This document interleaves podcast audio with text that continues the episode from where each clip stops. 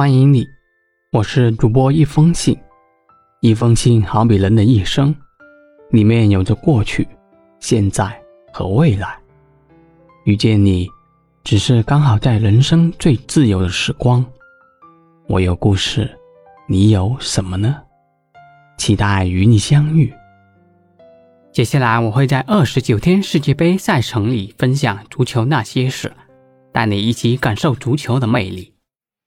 北京时间二十五日凌晨，世界杯小组赛 G 组的比赛中，巴西二比零完胜塞尔维亚，里沙利松独破两球，其中第二球倒钩破门，足以竞争本届比赛最佳进球。巴西上半场遭遇铁桶阵，帕奎塔传球，拉菲尼亚射门正入塞尔维奇下怀，米伦科维奇解围失误，维尼修斯禁区左侧射门偏出。下半场，维尼修斯左路传中。内马尔扫射打中门柱偏出。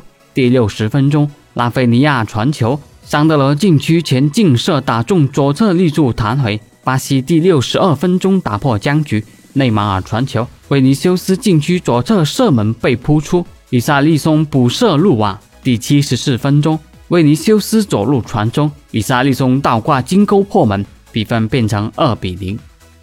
在小组赛巴西队击败塞尔维亚队比赛中，内马尔出战七十九分钟被侵犯九次，创下本届世界杯目前为止单场被侵犯次数最多的纪录。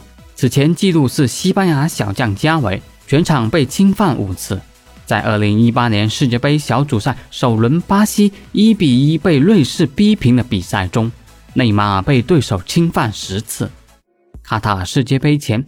内马尔表示，这可能是他的最后一届世界杯。曾经心比天高的巴西天才，历经岁月的磨砺后，开始珍惜当下。本届世界杯首战塞尔维亚队，内马尔虽然没有进球，但巴西打破僵局的一球，正是来自他中路的连续突破。比赛尾声阶段，内马尔受伤被换下场，坐在替补席上的他以球衣掩面。或许二零幺四年的伤心往事有些涌上心头。比赛结束后，内马尔惨上了热搜。回顾内马尔职业生涯，几乎从未停止过挨揍。北京时间二十六日，他在社交媒体发文表示，自己将会继续战斗。我们一起来听听内马尔说了些什么。我无法言语，当我穿上这件球衣时所感到的骄傲和热爱。如果上帝让我有机会选择一个国家出生，那一定是巴西。在我的人生中，没有任何东西是平白无故做得到的，也没有什么是容易的。我总是要追逐我的梦想和目标。我从不希望任何人受到伤害，而是想要帮助那些需要帮助的人。今天已经成为我职业生涯中最艰难的时刻之一。在世界杯上，我又一次受伤了。是的，这很无聊，会很疼，但我相信我会有机会重返赛场，因为我会尽我所能帮助我的国家、我的队友和我自己。我就这样坐以待毙？绝不！我是不可能之神的儿子，我的信念永不停歇。今年的卡塔尔世界杯依然在挨揍的内马尔很明显成熟了许多，即便被对手撞倒、踩踏，也在倒地后很快爬起。脚踝受伤后还带领球队继续比赛十一分钟，直到无法继续坚持。这种咬牙拼搏、绝不言弃的精神得到很多球迷的赞许。与上届世界杯相比，心疼内马尔的人也越来越多。但拿世界杯来说，二零幺四年世界杯四分之一决赛对阵哥伦比亚时，他被对方球员重重的顶在腰部，导致腰椎骨裂，因伤离开赛场一个月。这对于当时状态正佳的年轻球员而言，是重大的伤病打击。四年前的俄罗斯世界杯，因为巴西队表现不佳，内马尔自身又屡现争议。他因为被滑铲而痛苦翻滚的样子，被网友们制成大热表情包，一片调侃嘲讽之声。回头想想，虽然网友没什么恶意，但对球员而言也是很扎心的。虽然内马尔已经很少挑衅般的过人，但作为巴西的灵魂，每支球队都会对他重点照顾，受伤多也是很自然的事了。有网友统计，内马尔早就是犯规榜单常驻嘉宾，无论国家队还是俱乐部的比赛，永远在第一名的位置。不常看球的人可能会觉得很纳闷，为什么受伤了总是内马尔？难道他的身体素质特别脆，还是他特别的好欺负？而看多了的人一般会说，主要是因为内马尔踢法比较欠揍，他踢球的方式很花，在球迷看来华丽灵活，相当有观赏性，但在对手看来就是一种挑衅。